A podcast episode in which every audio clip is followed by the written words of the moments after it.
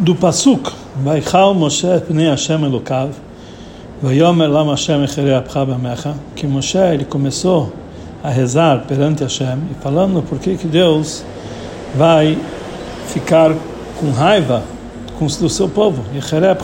Rashi copia as palavras Lam Hashem e fala dá a seguinte explicação.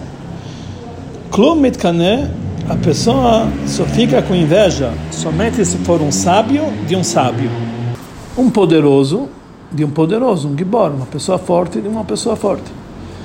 A princípio, a intenção do Rashi é explicar com a sua, é, com o seu comentário, conforme os outros comentaristas explicam, que o povo de Israel eles fizeram um pecado muito grave, fizeram idolatria, pecado do bezerro de ouro. Então dá para entender por que, que Deus ficou nervoso com ele. Então, por que que Moshe Rabbeinu ele pergunta Lama Hashem Por que você vai ficar com raiva do seu povo? É lógico.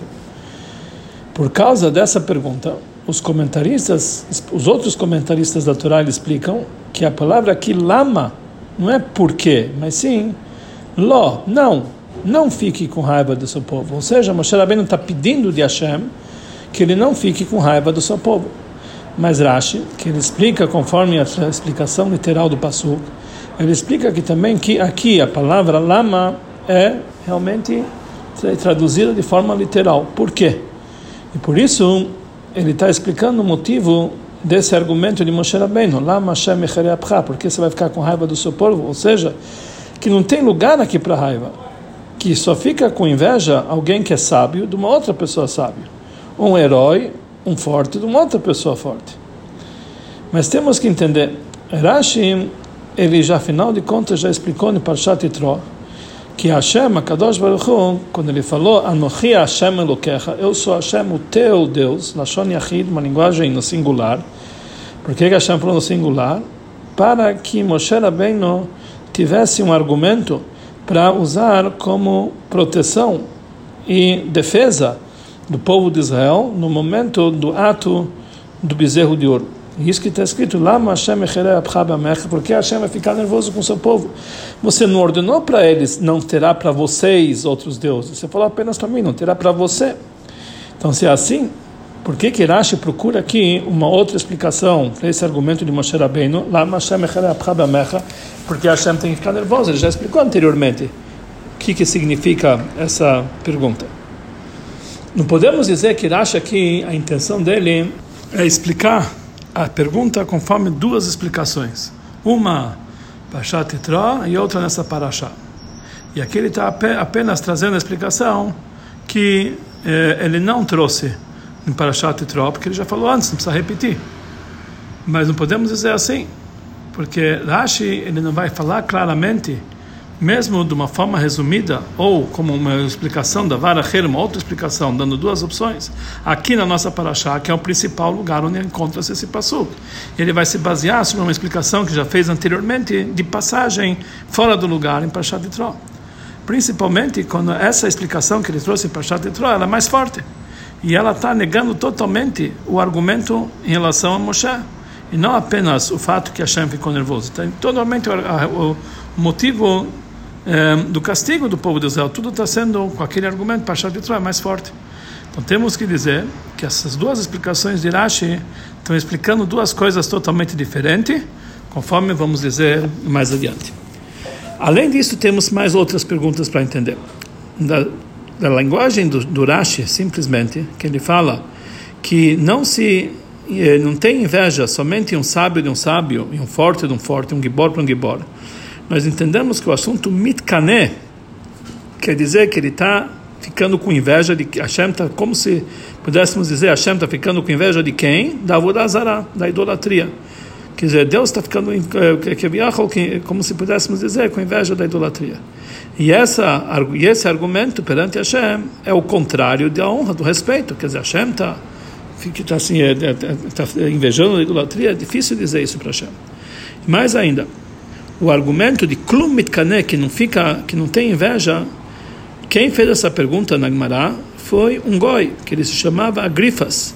Ele fez para Rabban Gamliel, pelo fato que está escrito na Torá que Deus é o Deus vingativo. E sobre isso, Rabban Gamliel ele respondeu com um exemplo, que o assunto de se vingar aqui não está falando sobre a própria idolatria, mas se vingar daqueles que fazem a idolatria. Então, a mesma coisa deveríamos dizer aqui. Então, conforme isso, não dá para entender. Se nós vamos dizer que Rashi ele tem a obrigação de explicar que o argumento de Moshe Rabbeinu, Klumit Kaneh, que só tem inveja, só quer se vingar, etc., é difícil de entender por que, que ele explica que o argumento é em relação à vingança da idolatria própria, conforme perguntou a Grifas, e não conforme o argumento de Moshe Rabbeinu explicado no Midrash, em outro, nesse lugar, que ele falou o seguinte, o Midrash fala aqui no lugar, que ele falou, Ribon Olam, dono do universo, senhor do universo, eu vou te fazer para você uma. Eh, eles fizeram para você uma ajuda. O povo de Israel fez para você uma ajuda e você ficou nervoso com eles. Esse bezerro que eles fizeram para te ajudar, para que você não tenha tanto trabalho. Então falou Hashem para Moshe Rabbeinu, Kadosh Baruch responder para Moshe Rabbeinu, você também está fazendo o mesmo erro que eles? Esse bezerro não tem nenhum valor, ele não vale, não tem nenhuma, eh, ele, ele não tem nenhuma consistência. Então, Moshe Rabbeinu então respondeu para Deus, então se é assim, por que você está ficando nervoso com ele sobre os teus filhos, sobre algo que não tem consistência? E nesse Midrash, então nós vemos que essas palavras estão, estão sendo ditas de uma forma mais honrosa, e está frisando que a ira de Deus é sobre eles, sobre os seus filhos, e não sobre a idolatria. Número dois, sobre o argumento de Moshe Rabbeinu para Hashem, que será que se vinga, quem, quem se vinga e quem tem inveja apenas o sábio com sábio, o gibor e o forte com forte, nós encontramos, eh, nós não encontramos na explicação do Passuk nenhuma resposta. Então não dá para entender qual é o tanto barulho assim de fazer da proibição de fazer a Bodazará, que Deus falou, lo lo você não vai ter outros deuses, não vai poder fazer, eh, não pode fazer idolatrias. Isso, se elas não têm nenhum, nenhuma consistência, não, não são nada, qual é o problema? O que, que, que, tem de errado aqui? Não é nada. É um ato que totalmente fútil. Além disso, não dá para entender. Por que Kirashi ele, ele fala aqui dois assuntos. Ele frisa aqui sobre dois assuntos. Um chacham e chacham, um sábio com sábio, e um gibor e um gibor, um herói, um forte com, sobre um forte. Não podemos dizer que está falando isso aqui porque essa é a linguagem da Torá. Na Torá consta claramente Alit Halel Chacham Chochmato que um sábio não deve se vangloriar com a sua sabedoria, Gibor Begvurato, e um herói, um forte, não pode se vangloriar por sua força. E assim também a, a história que nós vimos anteriormente também está falando sobre esses dois, Chacham e Gibor. Que a primeira coisa nesse passuk está é, falando e também é, no, na história que nós vimos anteriormente de Agrifas no Talmud, porque não podemos dizer que nesse passo, que também na história de Agrifas, existe um terceiro elemento, Ashir Beoshro, um rico com a sua riqueza. E Rashi aqui, ele omite isso aqui, ele fala apenas de Chacham e Gibor, do sábio e do forte. Número dois, é conhecido que Rashi ele só usa uma linguagem dupla, ou ele se estende no assunto somente que o fato que ele se estende, ou essa duplicidade, acrescenta algo importante para o entendimento simples do Pasuk. E não porque essa linguagem natural, um dito dos nossos sábios. Então temos que entender qual a importância desses dois assuntos em relação à explicação da, da, da forma simples do Pasuk. A, explicação para isso é o seguinte: isso que Rashi foi obrigado a trazer na sua explicação Kaneh, que só que só tem a vingança, etc. Isso vem das palavras Lama Hashem. Por que Hashem? Ou, em outros em outras versões, Lam, que Rashi escreve Lama Hashem, ou que outras versões escreve Lama Hashem Echereapcha, que ele está frisando. Não dá para entender. Depois que Hashem falou para Moshe Rabbeinu, Ve'ata ani agora me deixa de lado, me deixa em paz, Ve'chara pibahem eu vou me enervar com eles e vou exterminá-los. Então Moshe Rabbeinu, ele deveria impedir, em primeiro lugar, que Deus extermine o povo de Israel. E ele deveria argumentar por que Hashem, você vai exterminar esse povo, ou coisas parecidas. E somente depois ele deveria perguntar por que, que Deus desperta a sua ira sobre eles.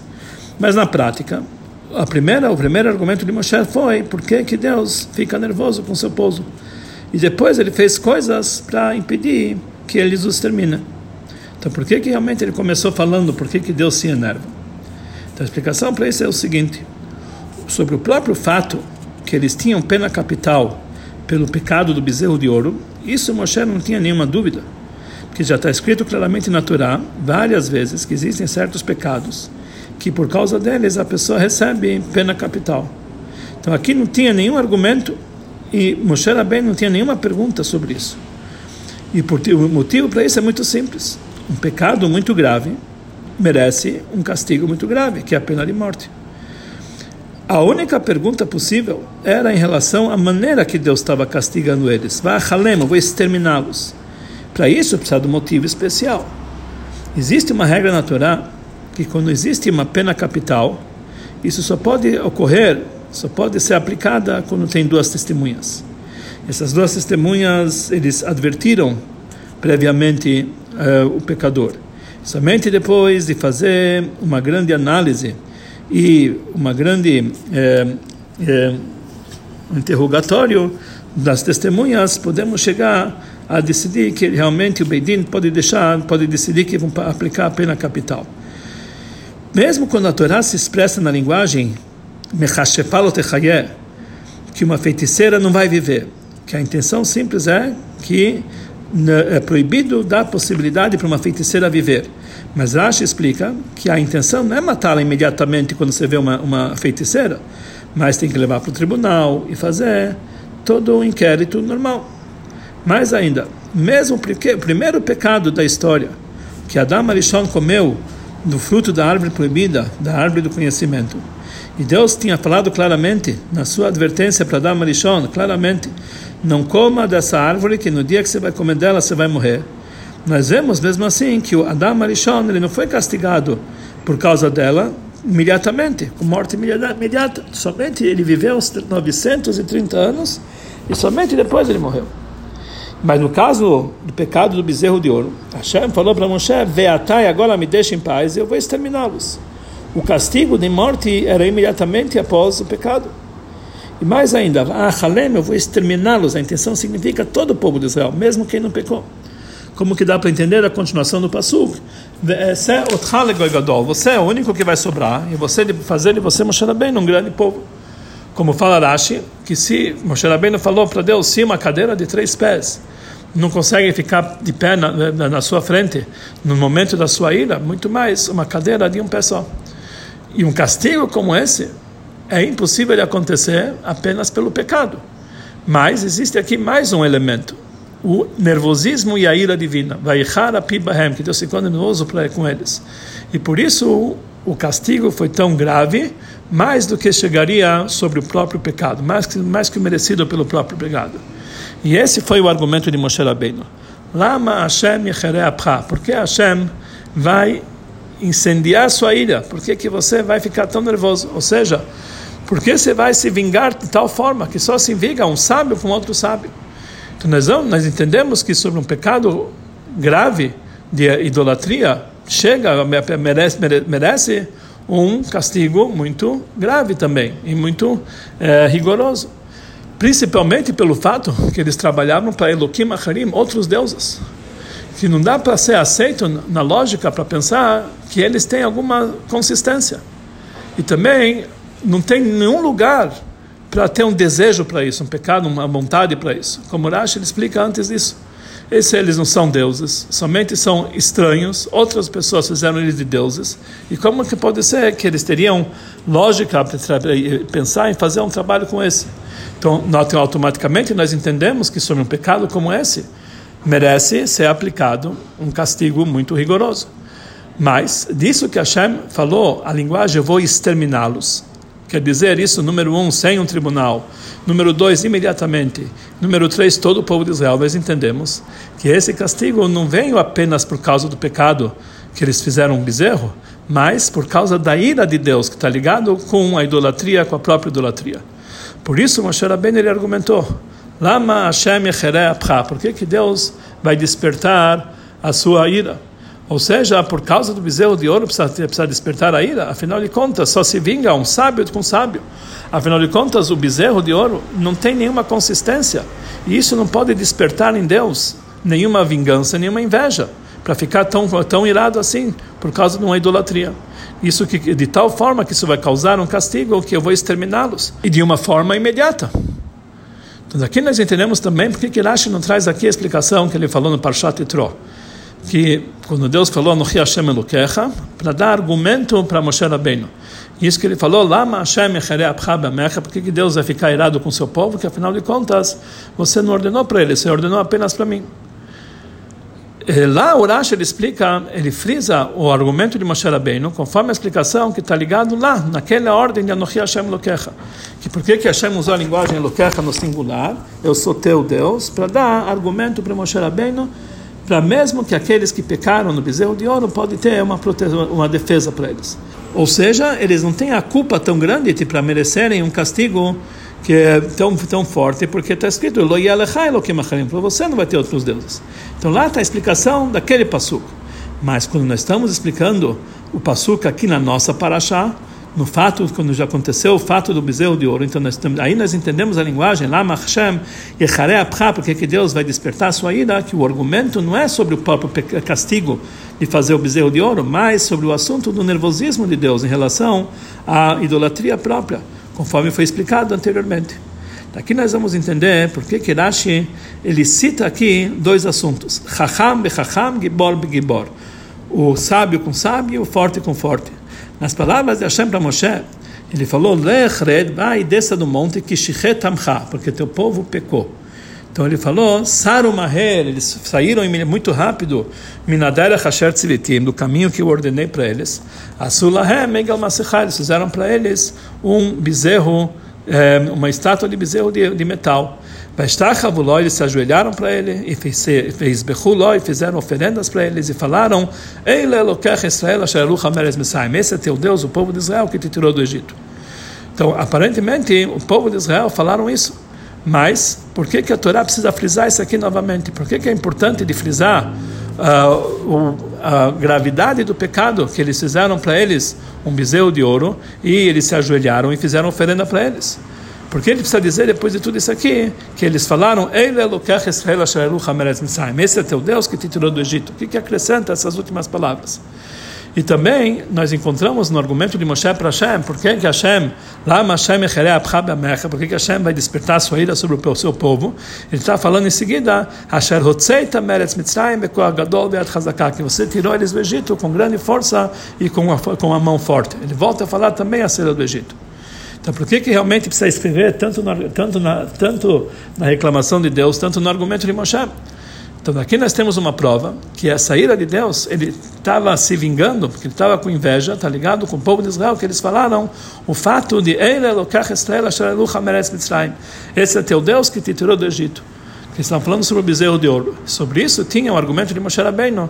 Por que, que você vai ter inveja dele sobre isso? Nesses dois assuntos, sábio e forte. A explicação para isso é o seguinte: para tirar o povo de Israel do Egito e para levar eles no deserto, precisa dessas duas qualidades, sábio e força. A riqueza não acrescenta em nada para sair tirar o povo do Egito, como dá para entender. Os detalhes da saída do Egito, com todos os milagres, todas as maravilhas, isso depende apenas de uma grande sabedoria, como é, aplicá-las, e com uma grande força no momento que tem que tirar o povo de Israel na prática. E mais ainda, o pedido é, daqueles que fizeram bezerro de ouro era para ajudar não apenas para ficar rico, eles não queriam ficar rico com isso. Eles queriam apenas te levar eles para o Egito, como Rashi explicou antes anteriormente. Eles já tinham uma grande riqueza, não precisavam de mais riqueza. Eles receberam de Mitzrayim, quando saíram de Mitzrayim, eles saíram de lá com uma grande riqueza. E mais ainda, os despojos que eles pegaram no mar era muito maior. Então eles não precisavam do bezerro de ouro para a riqueza. E, mais, e sobre isso que falou Moshe Rabbeinu. Por que, que Hashem vai despertar sua ira? Não tem nenhum lugar aqui de ter inveja e se vingar do bezerro de ouro. Porque só, só tem inveja e só se vinga o sábio com sábio e um forte com forte. Então a verdade é que Hashem tirou eles do Egito. Ele que foi tirou eles do Egito com Bekoah Gadol, com uma grande força, Biat Hazaká, com um braço forte. E não foi o bezerro Hadu Shalom. Para o bezerro não tem nenhuma sabedoria e não tem nenhuma força. E por isso não tem motivo para se vingar deles. A explicação da Hassidut, do vinho da Torá, nessa explicação do Rashi é a seguinte: a princípio, devemos entender mais um assunto. Muito bem, entendemos que em relação à idolatria não tem lugar para eh, se vingar. Porque só se vinga um sábio com sábio, um forte com forte. Mas aqueles que trabalharam, fizeram a idolatria e falaram: Esse é meu Deus de Israel que nos tirou do Egito. Aqui, para eles, tem lugar, Hazu Shalom, para se vingar, que é o Caná, que Deus é Deus vingativo. Aqueles que, aqueles que fizeram o trabalho do bezerro de ouro, já que eles pensaram que o bezerro era sábio e era forte. Então, para eles, tem que se vingar deles. Então, a explicação é a seguinte: o Yehudi, por si só, ele não faz esse erro de idolatria. Ele sabe que idolatria é somente madeira, pedra ele não considera a idolatria como nada, mesmo quando ele transgride o pecado, porque mesmo na hora do pecado ele tem a fé firme e forte em Deus. Como falou Alterebe, no que o Yehudi, ele não quer, ele não pode de forma alguma se desligar de divindade. E as palavras daqueles que fazem idolatria, ele, Lokech Israel, esse é teu Deus de Israel, isso foi dado apenas porque naquele momento entrou nele Ruach Shtut, um espírito de loucura. E daqui saem todas essas palavras. Esse espírito de loucura é algo que está separado do Yehudi. Isso não está ligado com ele, apenas momentaneamente entrou dentro deles. E esse foi o argumento de Moshe Rabbeinu. Lama Hashem Por que você vai despertar sua ira sobre esse povo? Mesmo pelo seu povo que fizeram idolatria. O povo de Israel não tem nenhum lugar de se vingar e de invejar ele. Porque, na verdade, na essência deles, eles não têm essa possibilidade de forma alguma de considerar a idolatria como um sábio ou como forte. E por isso só se vinga um sábio um sábio, forte do forte. E eles não têm essa condição de considerar a idolatria nem sábio nem forte. E isso, isso causou Vainachem Hashem, que Hashem se acalmou e não castigou o povo. E como continuação da Parashá, ele perdoou o povo de Israel.